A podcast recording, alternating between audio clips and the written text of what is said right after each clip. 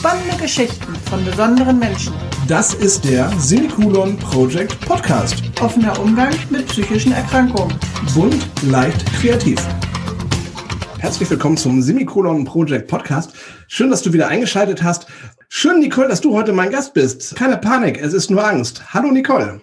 Hi, Sven. Vielen Dank für die Einladung. Ja, gerne. Keine Panik, es ist nur Angst, ist dein Pseudonym bei Instagram. Wie bist du da drauf gekommen und wer versteckt sich hinter Nicole? Ich bin die Nicole, ich bin 28 Jahre alt, arbeite im IT-Bereich, habe im Endeffekt ein ziemlich normales, vielleicht auch für manche sehr langweiliges Leben, bis dann 2017 die Panik in mein Leben zog. Da hatte ich die erste Panikattacke erlebt und habe jetzt seit 2017 mehrere Stationen durch, von Verhaltenstherapie über ähm, ein halbes Jahr zu Hause sein, weil krankgeschrieben, auf Reha gehen. Der Name, äh, keine Panik, es ist nur Angst, ist entstanden durch ein, ja, einen Song, den ich beim Autofahren gehört habe.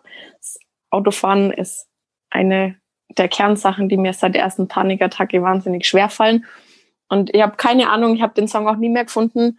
Ähm, in dem Song ging es auf jeden Fall auch um Angst. Und da fiel der Satz, keine Panik, es ist nur Angst. Und der hat sich so in meinem Gehirn festgebrannt, dass ich gedacht habe, den Satz muss ich aufgreifen, mit dem muss ich was machen. Nicole, ich freue mich riesig, dass wir heute über Panik und Angst sprechen, weil das ein Thema ist, was mich selber auch betrifft. Bevor wir jetzt richtig einsteigen in das Thema, machen wir eine ganz kurze Werbepause und dann sprechen wir intensiv über Angst und Panik.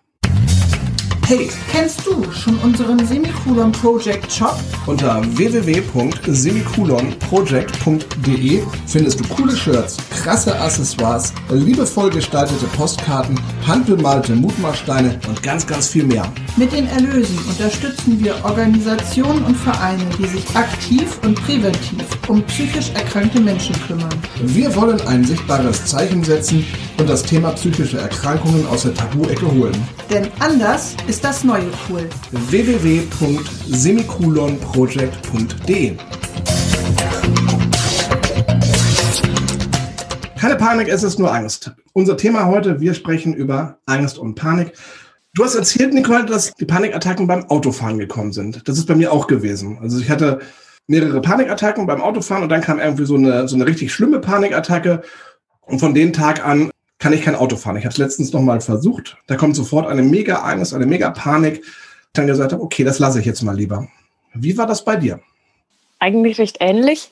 Ich kann den Tag eigentlich noch genau beschreiben. Es war ein Samstagmorgen. Ich hatte Frühschicht und musste zur Arbeit fahren. Ich hatte in der Nacht schon echt schrecklich geschlafen, bin da morgens aufgestanden, habe mich ja so mehr oder weniger aus dem Bett gequält und habe dann im Bad beim Fertigmachen schon gemerkt, boah, irgendwie mir ist schwindelig, mir geht's gar nicht gut und hm, naja, habe aber gedacht, ist halt so ein bisschen Kreislauf, habe mir dann ähm, schneller Nutella-Toast zwischen die Kiemen gepackt und habe gedacht, komm, es hilft schon. Wurde dann ein bisschen besser und bin dann ins Auto gestiegen und ganz normal losgefahren, hatte wie immer den Kopf wahnsinnig voll und war dann mehr oder weniger fast alleine auf der Autobahn, weil es war noch morgens um ja kurz vor halb sechs auf einmal wurde mir wahnsinnig heiß. Ich habe den Radio plötzlich gar nicht mehr wirklich hören können. Das war wie wenn mir jemand so ein Marmeladenglas über den Kopf gepackt hätte. Ich habe wahnsinnig geschwitzt, hatte plötzlich eiskalte Hände und weiß, also sehe vor meinem Auge eigentlich nur noch dieses ähm, Autobahnschild, nehme ich jetzt die nächste Ausfahrt, scheiße, dann lande ich direkt in der Innenstadt oder fahre ich einfach weiter über die Autobahn bis zu meiner Arbeit, aber dann habe ich die Autobahn. Und dann war meine Erinnerung plötzlich weg. Ich weiß bis heute nicht, was dann wirklich passiert ist. Ich bin dann am Standstreifen irgendwann total zitternd, ja, ich sage mal, wieder zu mir gekommen, beziehungsweise ab dann fängt meine Erinnerung wieder an. Saß dann da in dem Auto und habe gedacht, Mist, was ist da gerade passiert? Ich hatte eine Heidenangst, weil ich überhaupt keine Kontrolle mehr hatte über meinen Körper, über mich, über alles Mögliche. Ich habe einfach nur Angst gehabt zu sterben. Bin dann irgendwie auf den Beifahrersitz gekrabbelt, habe schnell die Füße irgendwie übers Lenkrad dann geschoben, dass ich so die Füße hochlegen konnte, weil ich gedacht habe, das hilft mir vielleicht. Ich konnte mich auch tatsächlich ähm, an keinerlei Nummern oder sonst was erinnern. Also ich habe in dem Moment nicht zu Hause anrufen können, um zu sagen, hey Leute, ich stehe gerade irgendwo auf der Autobahn am Seitenstreifen. Ich habe keine Ahnung, was mit mir passiert ist, sondern mir ist nur die Telefonnummer von meiner Arbeit eingefallen. Dann habe ich dort angerufen und ja, dann haben mich zwei Kollegen netterweise auf der Autobahn eingesammelt. Einer hat dann quasi mein Auto zur Arbeit gefahren und ab dann war es quasi um das Autofahren und um mich geschehen. Im Nachgang habe ich dann erfahren, das war, also sehr viel später im Nachgang, habe ich dann erfahren, das war meine erste richtig heftige Panikattacke. Ja, und so hat das Ganze, ich sag jetzt mal, Schlamassel quasi begonnen. Ist heute auch noch so mit dem Autofahren oder kannst du mittlerweile wieder fahren? Ich habe dann noch mal ein paar Versuche gestartet, immer mit Beifahrer, weil direkt halt dieses unangenehme Gefühl und diese Angst hatte, da passiert wieder irgendwas, sobald ich hinter dem Lenkrad gesessen war.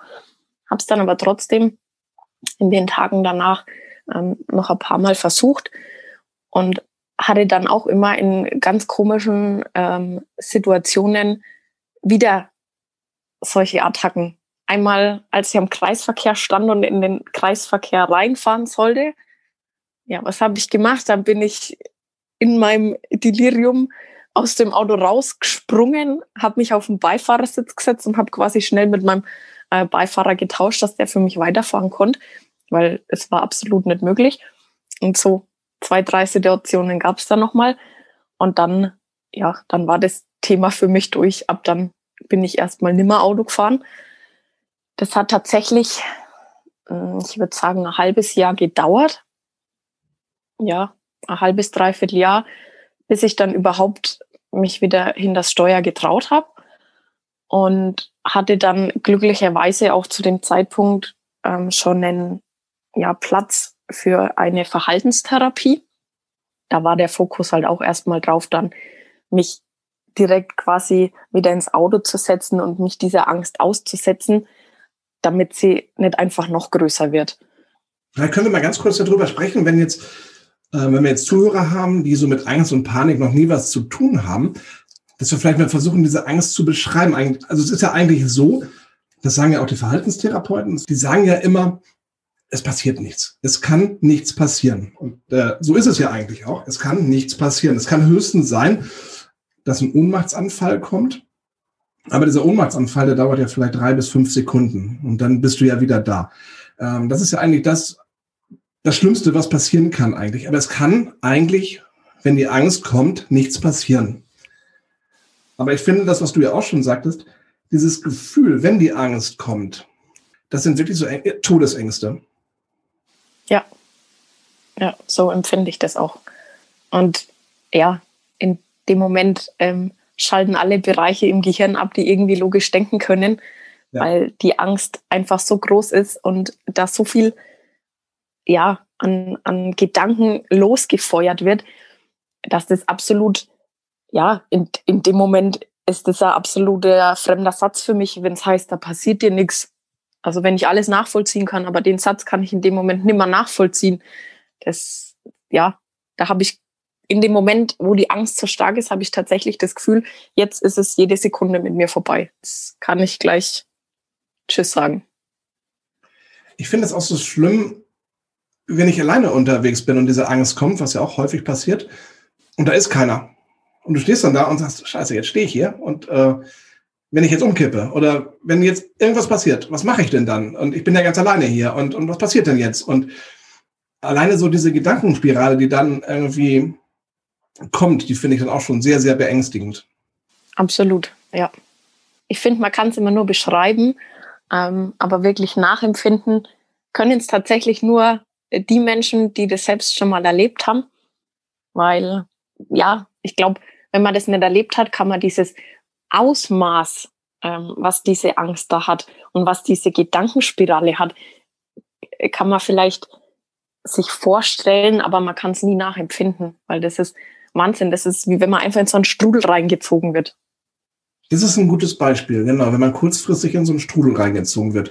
Ich hatte ein Erlebnis gehabt, ich war mit meinen Eltern in Hamburg. Wir sind durch den Hafen gelaufen, spazieren gewesen, haben uns die Elbphilharmonie von außen angeguckt und dann gab es halt noch die Möglichkeit vor Corona ähm, auf diese Plaza zu fahren mit der Rolltreppe und ich habe gesagt, hey komm, das machen wir. Mir ging es auch total gut und ich habe gesagt, hey komm, das machen wir. Habe dann Tickets besorgt, wir haben uns dann angestellt und wir steigen auf diese komische Rolltreppe, die total cool ist. Also es ist wie so ein, ja, so ein ewig langer Tunnel irgendwie in weiß mit, mit Glitzer und also total irre toll. Und ich steige auf diese Rolltreppe und kriege eine mega Panikattacke und habe mich an dieses komische Geländer da festgekrallt, an dieses Rolltreppengeländer. Und dann kamen wir oben an und meine Eltern natürlich total verzweifelt. Die, die kannten diese Situation gar nicht, was da passiert ist. Und dann sagte mein Vater so, du musst doch keine Angst haben, es ist doch alles gut. Wo ich dann dachte so, ja, okay, du kannst das nicht nachvollziehen. Ne, das war dann halt so, als Kind hörst du das immer, da musst doch keine Angst haben, der, der tut dir nichts. Oder ähm, du musst keine Angst haben, da passiert doch nichts. Und da fühlte ich mich dann so wie so ein kleines Kind, wo mein Vater sagte, hey, du musst doch keine Angst haben. Aber was du ja schon sagtest, diese Außen, die Außenstehenden, die sowas noch nie hatten, die wissen gar nicht, was passiert in dem Moment. Ja, so sehr man sich da auch anstrengt, ja, dieses, du brauchst keine Angst haben, ähm, dann umzusetzen, desto weniger funktioniert Ja, es ist so. Also bei mir ist es auch mittlerweile so, ich vermeide lieber, als dass ich mich der Angst stelle. Ja, das kann ich nachvollziehen. das mache ich, ja. Leider mache ich es auch mit einigen Situationen immer noch so. Viele Situationen konnte ich Gott sei Dank und toi toi toi da schon äh, wieder verändern und konnte mich den Situationen stellen. Aber ja, manche Situationen umgeht man einfach schön bewusst immer wieder. Ich finde, es kommen ja auch immer neue Situationen dazu, wo du dann denkst, hey, das kann ich. Da kann ich jetzt ohne weiteres, ich sag mal, im Wald spazieren gehen oder was auch immer. Und dann gehst du im Wald spazieren und dann kommt die Panik. Wo ich dann denke so, hey, ähm, das war doch noch nie. Warum kommt die Panik jetzt bei einem Waldspaziergang? Was ja eigentlich total entspannt ist und schön ist. Ja. Also das ist für mich halt ähm, teilweise unverständlich. Ähm, warum kommt die jetzt? Ja. Auf die Frage, warum und wieso, habe ich auch in meiner ganzen Zeit noch keine Antwort bekommen, weil ja, also ja, egal ob man in der Badewanne liegt, ob man entspannt auf dem Sofa sitzt, ob man irgendwo im Wald spazieren geht, wie du sagst, oder ob man ja gerade auf dem Weg ist, eine Brücke zu überqueren, die Panik hat äh, keine Grenzen und hat da keine genaue Zeit, keinen genauen Ort, an dem sie kommen mag, sondern sie kommt immer dann, wenn sie will und wenn wir ja, nicht damit rechnen. Ja, ja, sie kündigt sich auch leider nicht an, sie ist einfach da. Richtig. Wie ging es weiter bei dir dann? Also das heißt, du hast dann ähm, auf der Autobahn gestanden, deine Arbeitskollegen haben dich abgeholt. Äh, wie ging es dann weiter? Hast du bewusst wahrgenommen hast gesagt, das war jetzt eine Panikattacke oder war das für dich gar nicht klar, was da jetzt eigentlich passiert? Da war mir absolut nicht klar, was da passiert ist. Mein erster Gedanke war eigentlich so, boah, war das jetzt ein Herzinfarkt oder war ich jetzt ohnmächtig? Ich bin ähm, ja im Jugendalter, wurde mir halt ein paar Mal schwarz vor Augen so ähnlich habe ich das dann in Verbindung gebracht und habe gedacht, okay, jetzt bin ich wohl beim Autofahren ohnmächtig geworden, ganz schön komisch. Ja, und dann saß ich auf der Arbeit äh, mit erstmal einem Getränk und was Süßem in der Hand. Habe gedacht, okay, ähm, vielleicht wird's wieder. Aber ich war einfach, ich permanent angespannt, permanent am Zittern und nervös. Ja, und dann bin ich ins Krankenhaus in, ja, zum Bereitschaftsdienst und habe mich dort mal durchchecken lassen. Da wurde dann aber nichts gefunden. Und ich wurde halt ganz normal wieder heimgeschickt. Nachdem dann aber die, ja, diese in Anführungszeichen Attacken ja nochmal aufgetreten sind in den Tagen danach beim Autofahren, bin ich dann bei meinem Hausarzt gelandet, habe ihm alles beschrieben und der hat dann, ja, sage ich mal so das Standardprogramm anlaufen lassen mit, wir machen ein Langzeit-EKG, ja, dann hatte ich das dran, dann bin ich vom Arzt heimgelaufen, weil Autofahren habe ich mich ja zu dem Zeitpunkt schon immer getraut und saß dann daheim in der Küche und habe, also saß bei meinen Eltern in der Küche und habe denen dann davon erzählt. Und mein Papa war schon ganz verzweifelt und oh Gott, oh Gott, und ja, und was ist denn das jetzt? Und das ist ja komisch und was machen wir denn jetzt da? Und es kann ja nicht so weitergehen. Und scheinbar hat mich der Moment so aufgewühlt, dass ich innerlich wieder solche Panik bekommen habe, dass ich gesagt habe, Leute, ich kann nicht mehr. Ich habe mich auf den Boden gelegt, ähm, die Füße hoch und ich habe einfach, ich lag da, ich habe gezittert, ich konnte nichts mehr machen. Ich habe einfach nur gezittert und hatte quasi wieder eine richtig fette Panikattacke. Und dann bin ich ins Krankenhaus gekommen. Das erste Mal dann quasi auf Station mit Verdacht auf Schlaganfall und volles Programm durchlaufen lassen. Bis ich dann äh, nach einer Woche und tausend Checks rund ums Herz ja, entlassen wurde ohne Befund. Weil, ja, sie können da jetzt nichts finden, sie wissen nicht, was das ist. Hab dann lustigerweise ja selbst auch wieder nicht gewusst, was ich machen soll. Hab dann aber die Anweisung im Krankenhaus bekommen, dass ich eine, ja, wie haben sie es so schön gesagt, dass ich eine Gefahr bin äh, für die Passanten, vor allem für Kinder, wenn ich doch die äh, Kontrolle beim Autofahren des Öfteren verloren habe, dann ähm, bekomme ich jetzt ein Fahrverbot für mindestens ein halbes Jahr. Immer ab dem Zeitpunkt, wo so eine Attacke quasi das letzte Mal aufgetreten ist. Naja, dann bin ich mit diesem ausgesprochenen Fahrverbot aus dem Krankenhaus raus. Es ging mir nach wie vor nicht besser, sondern eher schlechter. Ich wurde dann zeitweise im Rollstuhl rumgefahren, weil ich, ja, weil ich nicht mal mehr laufen konnte. Ich hatte irgendwie nicht mal mehr die Energie zu laufen. Ja, und dann war ich erstmal ja, daheim. Das finde ich total schlimm. Das war bei mir ähnlich. Also angefangen hat das bei mir eigentlich mit Hyperventilation, ähm, wo ich dann dachte, wo kommen die denn jetzt her auf einmal? Ähnlich wie eine Panikattacke, dass dann halt so eine Hyperventilation ein, ein, eintrat. Und ähnlich wie bei dir bin ich dann auch ins Krankenhaus oder ich hätte auch einen Notarzt zu Hause, weil das auf dem Sonntagabend passiert ist und wo ich dann dachte, das hört gar nicht mehr auf. Ich brauche einen Notarzt. Und alle konnten nichts machen. Dann bin ich ins Krankenhaus gegangen, habe mich neurologisch untersucht, da war alles in Ordnung. Und wieder ins Krankenhaus und es passierte nichts. Aber zum Glück hatte ich einen einigermaßen guten Hausarzt zu damaliger Zeit gehabt und der gesagt hat, seien Sie mir nicht böse, aber ich, ich empfehle Ihnen dann halt mal eine psychosomatische Klinik, um da mal zu gucken, ob es vielleicht von der Seite herkommt. Ja, das war dann halt auch so. Da hattest du, würde ich sagen, ja direkt Glück, dass dein Hausarzt das gleich so verstanden hat, weil er dich da gleich so in die Richtung geführt hat. Und wie war das dann bei dir? Also das heißt, du hast im Rollstuhl gesessen, weil nichts mehr ging. Wahrscheinlich auch am Verzweifeln gewesen? Absolut, absolut. Ich wurde ja im Krankenhaus dann auch mehrfach gefragt, so ja, und haben Sie denn sehr viel Stress? Da habe ich natürlich immer gesagt, nee, ich habe keinen Stress, um Himmels Willen und alles ist gut. Und ja, und vielleicht ist es was Psychisches. Nee, ist es nett, ich habe keinen Stress. Auf gut Deutsch, ich habe keinen an der Waffel, mir geht's gut, alles ist schick ist was anderes.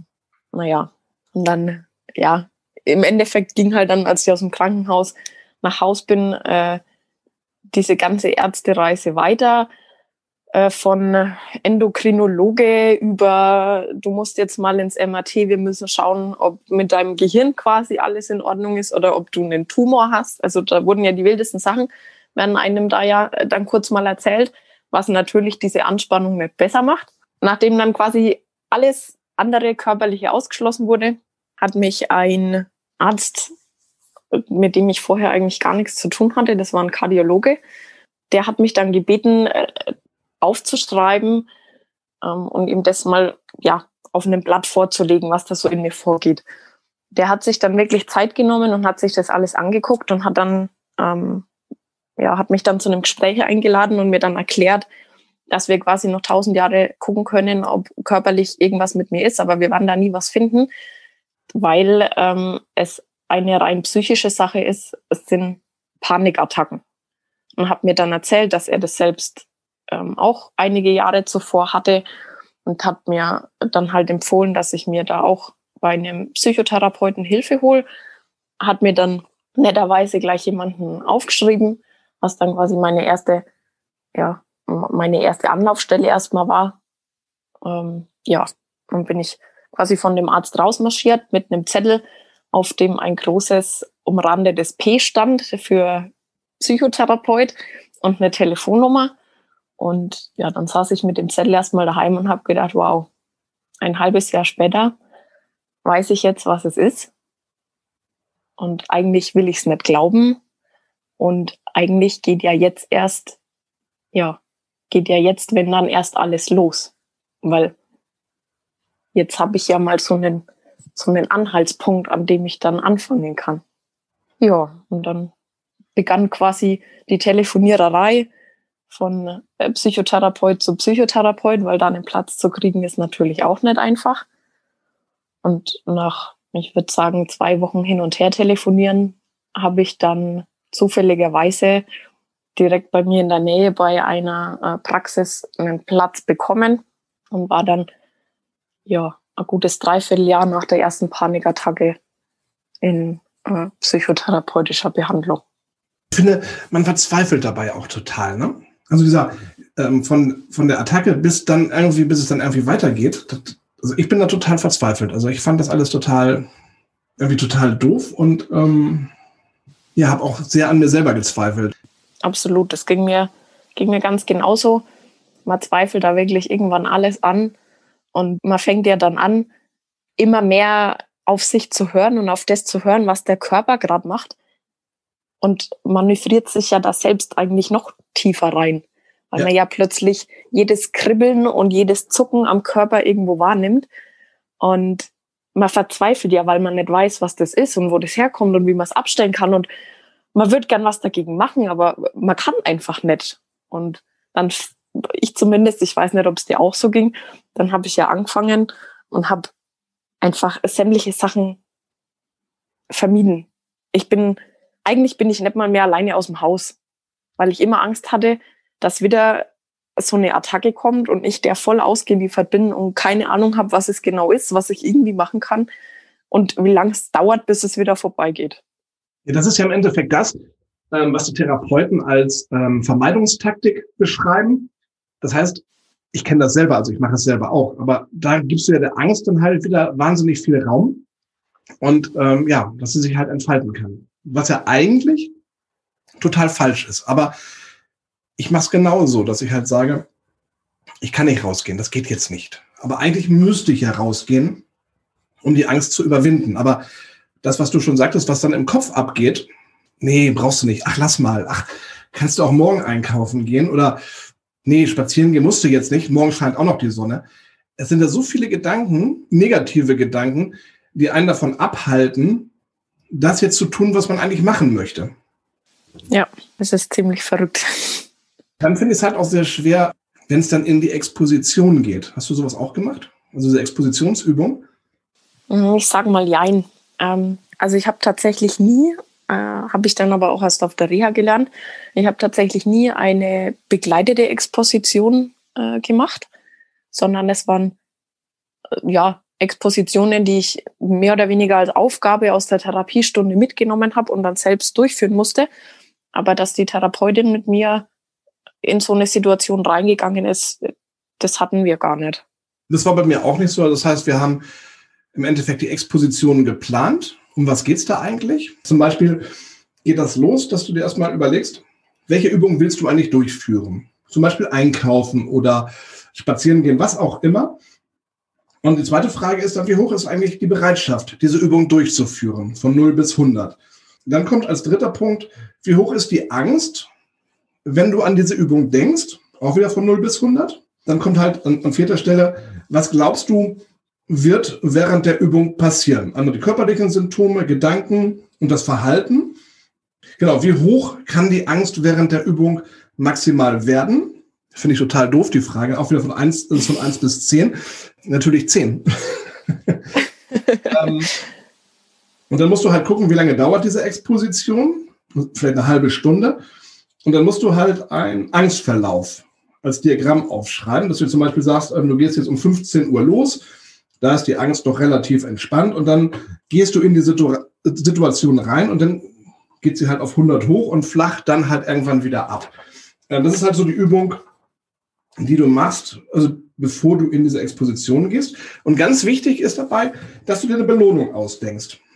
Wenn du das jetzt gemacht hast, egal ob es jetzt gut war oder schlecht, dass du dich dann halt irgendwie belohnst. Wie auch immer, mit einem tollen Tee oder mit einem Kaffee oder mit einem Stück Kuchen, was auch immer. Und wenn du mit der Übung fertig bist, dann geht es im Endeffekt wieder von vorne los, dass du einfach mal aufzeichnest, wie hoch war denn die Anspannung tatsächlich. Und dann an achter Stelle, wie hoch war die Angst während der Übung. Dann kommt, ähm, wie hoch war die Angst, äh, als du die Übung beendet hast. Hat es geholfen? Was hast du angewandt, als die Angst kam und so weiter und so weiter. Das ist das, was ich gemacht habe. Und dann kommt natürlich als letztes die Frage, wie hoch ist die Bereitschaft, dieselbe Situation noch einmal aufzusuchen? Da hatte ich, ja, ich würde sagen, schon auch äh, ähnliche Übungen.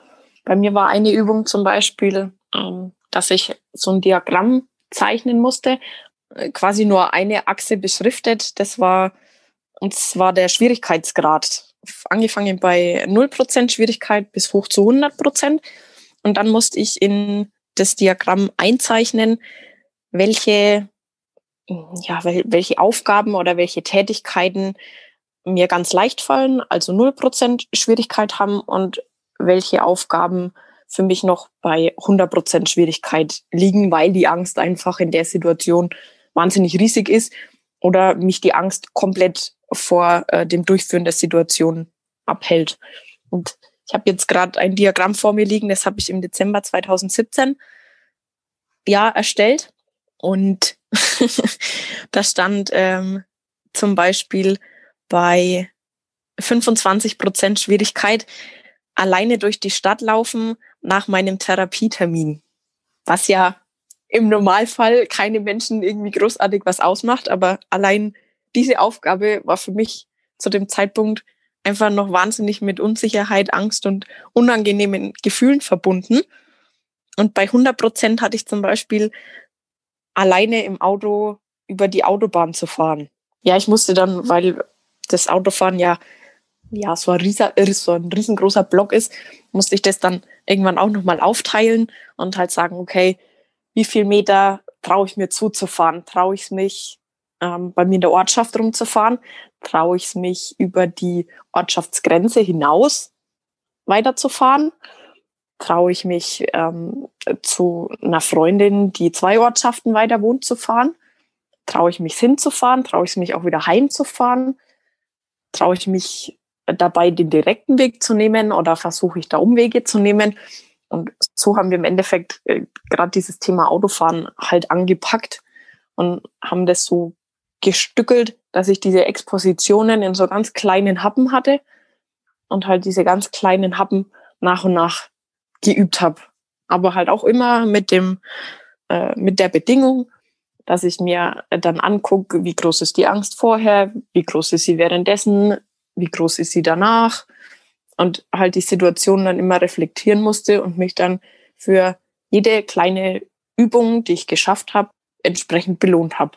Genau, das ist auch ganz, ganz wichtig, diese Belohnung. Und das muss jetzt nicht immer was Teures sein, dass du jetzt hingehst und sagst, boah, ich kaufe mir jetzt mal ein teures Parfüm oder einen, einen, was weiß ich, einen Ring oder eine Kette oder sowas. Sondern das kann halt wirklich sein, ja, einen leckeren Tee kochen oder eine, eine, was weiß ich, ähm, ein tolles Bad in der Badewanne nehmen oder da gibt so viele Möglichkeiten, irgendwie sich zu belohnen. Und das sind so eigentlich so diese Belohnungen, die wichtig sind. Gar nicht mal diese, diese materiellen, sondern halt so diese guttunenden Belohnungen. Ja musste ich aber auch erst lernen, wo es dann hieß, sie müssen sich belohnen, wo ich dann denke, okay, ähm, ich kaufe mir jetzt ein Stück Kuchen oder keine Ahnung, einen leckeren Cappuccino oder so. Äh, dann sagt mir Therapeuten auch, nee, das muss es gar nicht sein. Also eine Belohnung kann zum Beispiel auch ein toller Spaziergang sein oder sich wirklich Zeit nehmen und ein Buch zu lesen oder die Lieblingsmusik wirklich in Ruhe ähm, genießen, was auch immer. Also es muss kein Geld kosten. Oder sich einfach vor den Spiegel zu stellen, sich auch wirklich anzugucken, sich mal auf die Schulter zu klopfen und zu sagen, das hast du gut gemacht. Ich stand vor dem Spiegel und habe gedacht, ich, ich bin voll im falschen Film. Also ich konnte alles machen, außer mich selbst loben. Das Allein das war ja schon ja schwierig. Bei meinem letzten Klinikaufenthalt im letzten Jahr hatte ich da meinen Therapeuten um einen ähm, Termin gebeten, also so ein, so ein, so ein, so ein Kurzkontakt, ähm, weil ich total verzweifelt war.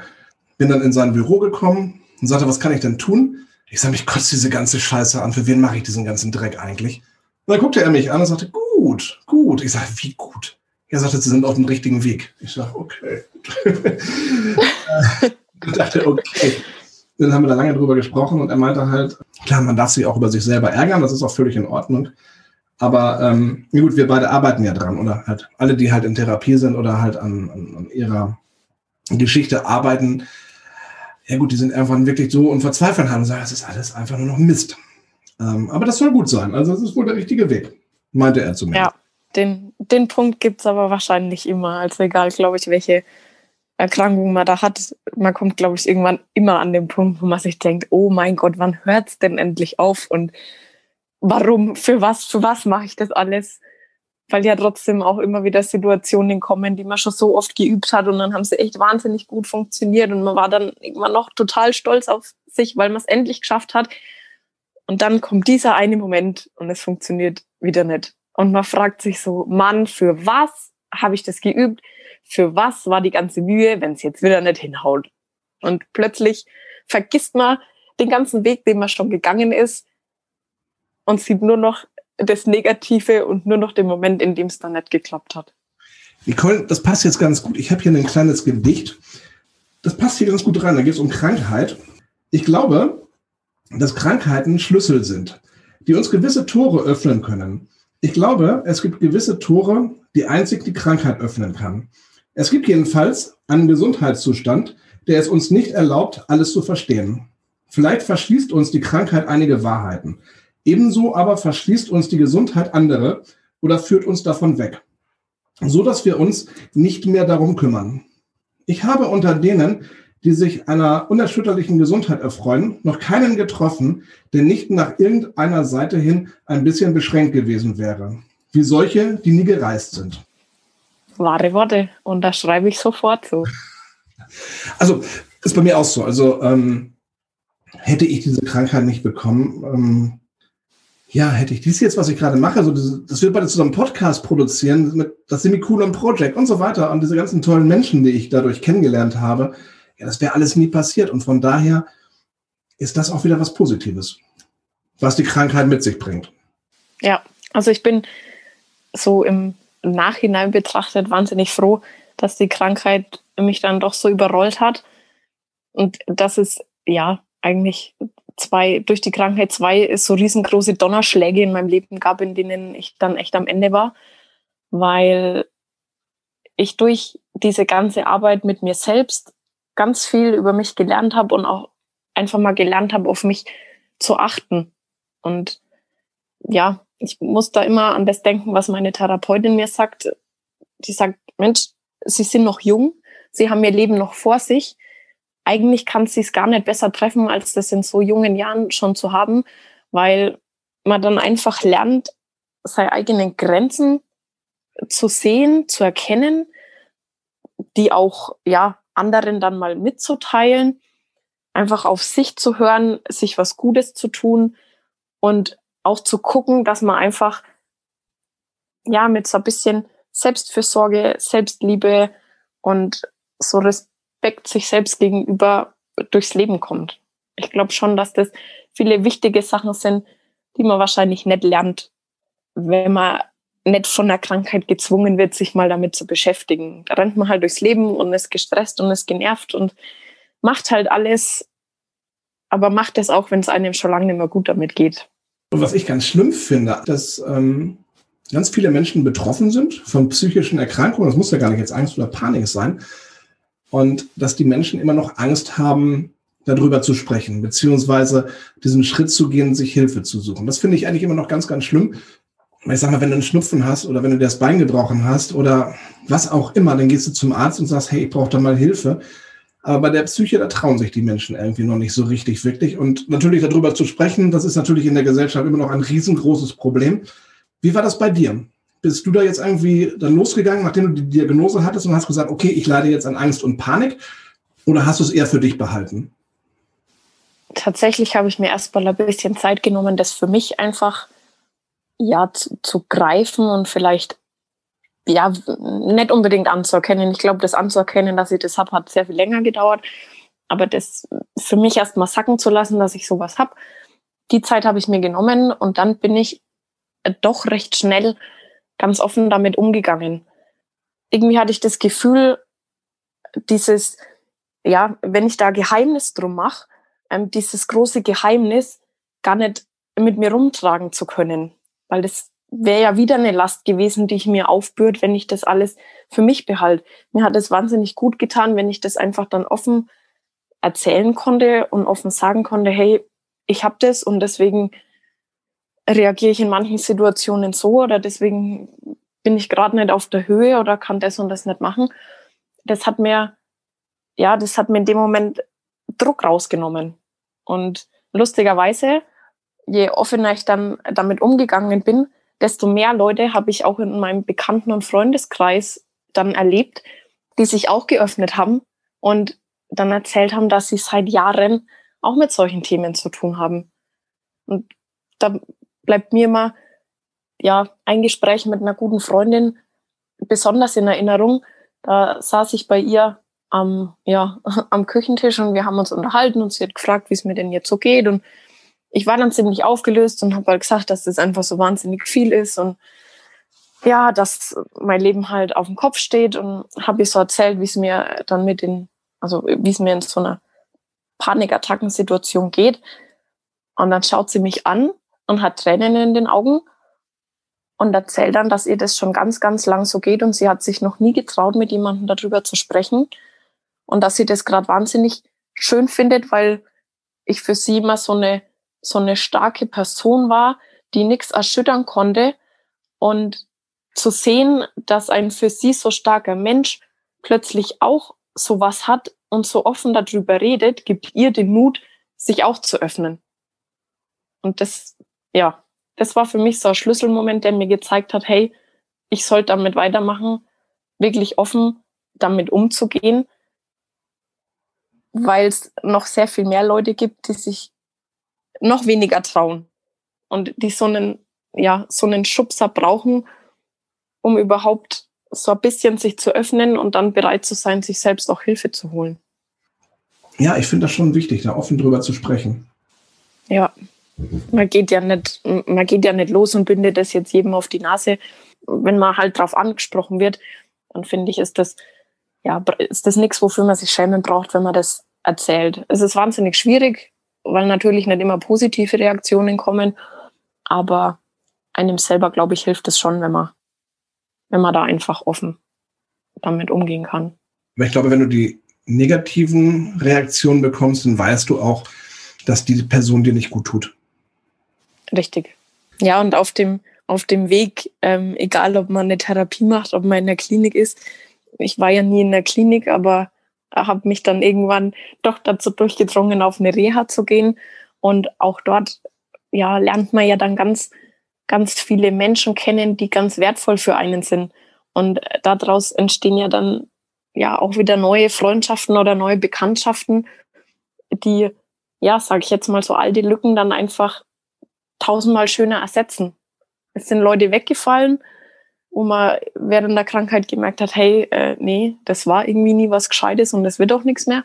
Aber dafür findet man ganz viel neue Menschen ja auch, ja, die das einfach, die da einfach viel vertrauter sind und ehrlich mit einem umgehen. Was gibst du den Menschen mit auf den Weg, die jetzt zuhören und irgendwie noch mit sich am Hadern sind? Mensch, hole ich mir Hilfe? Äh, kann ich das mit mir selber ausmachen? Mm, da würde ich jedem mit auf den Weg geben, von dem Gedanken wegzukommen, dass man immer stark sein muss. Weil jeder, der so eine Krankheit ist, ist automatisch wahnsinnig stark, weil er die aushält. Und jeder, der hinguckt auf das, was er da hat, auf diese Themen, die er hat und bereit ist, sich Hilfe zu holen, ist noch mal stärker. Deswegen das hat nichts damit zu tun, dass man schwach ist, wenn man sich Hilfe holt, sondern für mich ist das eigentlich ein Zeichen von Stärke, weil man seine ganzen Probleme und Baustellen angehen will. Deswegen weg von dem, man muss immer stark sein, hinzu sich Hilfe holen und Hilfe auch annehmen. Nicole, wir sind jetzt fast am Ende unseres tollen Podcastes. Aber bevor ich dich jetzt in den Feierabend entlasse, habe ich noch ein paar Fragen für dich die ich dir gerne stellen möchte. Also zehn Stück. Also ich habe ganz viele Fragen, aber ich möchte nur zehn stellen. Hast du Lust dazu?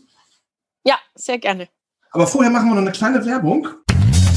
Hey, kennst du schon unseren Semikolon Project Shop? Unter www.semikolonproject.de findest du coole Shirts, krasse Accessoires, liebevoll gestaltete Postkarten, handbemalte Mutmachsteine und ganz, ganz viel mehr. Mit den Erlösen unterstützen wir Organisationen und Vereine, die sich aktiv und präventiv um psychisch erkrankte Menschen kümmern. Wir wollen ein sichtbares Zeichen setzen und das Thema psychische Erkrankungen aus der Tabu-Ecke holen. Denn anders ist das neue cool. www.semikolonproject.de Ich habe jetzt mal die Kiste geholt. Ich finde das immer witzig, wenn ich eine, eine, Frage gut finde oder irgendwie so, dann, dann ich, schreibe ich mir die auf und tue die in die Kiste. Von daher, ich weiß jetzt nicht, was kommt. Die Kiste ist voll. Ich bin gespannt. Nichts Schlimmes. Bist du bereit, Nicole? Wenn dein Leben ein Buch wäre, welchen Titel würde es haben? Unglaublich, aber wahr. Wie tankst du Kraft und Energie? Ganz viel Kraft und Energie gibt mir Zeit mit meinen Freunden. Einfach zusammen sein, reden, Spaß haben und gemeinsam lachen. Wenn du eine berühmte Persönlichkeit treffen dürftest, egal ob lebendig oder tot, wer wäre es und warum? Ich würde gern die äh, Michelle Obama treffen, weil ich sehr angetan bin von der Stärke, die sie hat. Und ja, mich würde interessieren, wie sie so die ganze Amtszeit von ihrem Mann erlebt hat und was sie gemacht hat, dass sie immer so eine starke Persönlichkeit im Hintergrund war. Was war deine verrückteste Begegnung? Auf der Reha hatte ich tatsächlich sehr viele verrückte Begegnungen. Die verrückteste, äh, glaube ich, war mit jemandem, der mir komplett aus der Seele gesprochen hat. Also ich habe nie gedacht, dass es sowas wirklich gibt, aber wir haben uns äh, dann relativ schnell unterhalten und es war einfach Wahnsinn. Wir haben so viel Gleiches erlebt, obwohl wir uns noch nie vorher getroffen haben, aber wir haben in kürzester Zeit so eine richtig, richtig gute Verbindung zueinander aufgebaut, äh, dass ich das tatsächlich echt verrückt fand. Oder noch finde. Für welche Eigenschaft an dir hast du am häufigsten Komplimente bekommen? Dass ich ein herzensguter Mensch bin. Wer war für dich oder wer ist für dich die einflussreichste Person in deinem Leben? Das ist, glaube ich, mein Papa. Ja. Ich kann gar nicht genau beschreiben, warum, ehrlich gesagt. Aber ja, ich glaube, mein Papa hat so den meisten Einfluss auf das, was ich mache und was ich denke und ja. Was war der beste Ratschlag, den du jemals erhalten hast? Der klingt jetzt ziemlich verrückt. ähm, der Ratschlag war, du darfst dich jederzeit in deinem Elend suhlen und darfst dich in einem Eck verstecken und heulen und alles schrecklich finden, solange du nach einer gewissen Zeit auch einfach aufstehst und was machst. Und dieses einfach aufstehen und was machen ist so wahnsinnig schwierig, aber im gleichen Moment so wahnsinnig hilfreich. Und was war das größte Fettnäpfchen, in das du getreten bist? Oh, da habe ich ehrlich gesagt ein Talent dafür, öfter mal mit äh, anlaufende Arschbombe in ein Fettnäpfchen zu machen.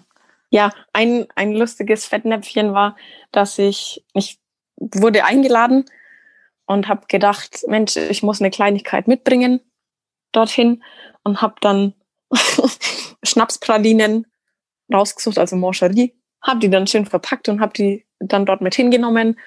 Hab, also es war um die Weihnachtszeit und habe dann schöne Weihnachten gewünscht und habe freudig äh, meine Mancherie-Packung übergeben. Und ich habe dann nur den Blick von der Dame gesehen und dachte mir, hm, okay, also Begeisterung sieht anders aus. Und als sie dann den Raum verlassen hat, um die Packung Mancherie irgendwo hinzulegen, hat mir dann der Rest der Familie lachend erzählt, das war ein cooles Geschenk, weil äh, sie trinkt keinen Alkohol und mag auch keinerlei Schnapspralinen. Und ich dachte mir, toll, es hätte mir ja im Voraus mal jemand sagen können. Wie oder womit kann man dich am besten beeindrucken? Mm, also was mich voll beeindruckt, sind äh, schöne Blumen. Und wenn jemand gut reden kann, beeindruckt mich das auch. Wenn jetzt die kleine Nicole vor dir stehen würde, was würdest du ihr mit auf den Weg geben? Dann würde ich der kleinen Nicole sagen, dass sie genau richtig ist, so wie sie ist. Dass sie ein liebenswerter Mensch ist, jeden Grund hat, mutig zu sein und alles erreichen kann, was sie sich vornimmt. Nicole, ich danke dir ganz, ganz herzlich für diesen tollen Podcast. Hat mir verdammt viel Spaß gemacht. Ich habe zu danken. Vielen, vielen Dank für die Möglichkeit. Gerne, immer wieder, immer wieder. Ich wünsche dir für dein Projekt keine Panik, es ist nur Angst. Ganz viel Erfolg. Ähm, ja, dass du ganz vielen Leuten Mut machst. Und ähm, ja, dass viele Menschen einfach sagen, hey, okay, ich habe ein Problem, ich muss mir Hilfe holen, alleine schaffe ich das nicht. Ja, und dass du die, die, die Menschen dabei unterstützt. Finde ich total cool. Kann ich nur zurückgeben. Ich wünsche euch alles Gute für das Projekt Semikolon. Ich bin ganz gespannt, was da noch alles ja, zu hören ist in der nächsten Zeit und wie es da weitergeht. Und ja, freue mich, wenn wir uns mal wieder hören. Auf alle Fälle. Euch natürlich auch ganz, ganz vielen Dank fürs Zuhören. Ich hoffe, euch hat es genauso viel Spaß gemacht wie uns. Und wenn ihr uns schreiben wollt, dann tut das. Die Nicole erreicht ihr bei Instagram unter keine Panik, es ist nur Angst. Und uns erreicht ihr unter Semikolon Project. Also, bis dahin, alles Gute euch. Ihr findet uns im Internet unter www.semikolonproject.de und natürlich auch bei Facebook und Instagram.